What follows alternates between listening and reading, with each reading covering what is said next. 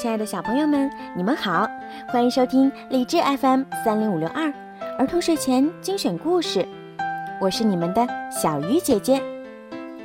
今天的故事呀，要送给薛俊修小朋友，你的爸爸妈妈为你点播了一个故事，希望薛俊修可以快乐成长，遇到任何事情都不胆怯，成为一个勇敢的男子汉。今天的故事名字叫做《我的宠物是只龙》。现在就让我们一起来听这个好听的故事。寒冷的伯克岛上经常有龙出没，爸爸不允许小格格捕龙，因为捕龙者往往九死一生。小格格不听爸爸的，跑到山中捕龙。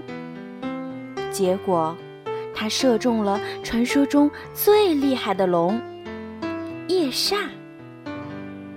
朋友们都不相信，说他射中的一定是一只兔子。小格格在山谷的草地上找到了夜煞。他发现夜煞并不坏，就收了它。他还从河里抓鱼给夜煞吃，夜煞却吓得躲到石头后。他害怕小格格腰上的尖刀，小格格丢掉了刀，夜煞渐渐放松下来。小格格发现，夜煞嘴里没有牙齿。夜煞张大嘴，露出雪白的牙齿。夜煞吃完鱼，突然逼近小格格。他用黄绿色的眼睛盯着小格格。哗啦！夜煞从嘴里吐出半条鱼。小格格硬着头皮吃下生鱼。就这样，他们成了好朋友。礼物做好了。是一个假尾翼。夜煞装上尾翼，驮着小格格穿越云层，飞翔在蓝天上。这天，太阳快要下山了。小格格、翠西还骑着乌鸦仔在天上飞。他们遇到一群龙，都带着食物往一个地方飞。他们尾随龙群，来到一个光线昏暗的山洞。原来，这是巨龙红死神的巢穴。小格格的爸爸知道后，想让乌鸦仔带路，去捣毁龙穴。小格格反对，可爸爸还是带走了乌鸦仔。龙穴前。猎龙队伍被红死神打得七零八落。危急关头，小格格和他的伙伴们赶来了。双头龙故意激怒红死神，消耗他的火力。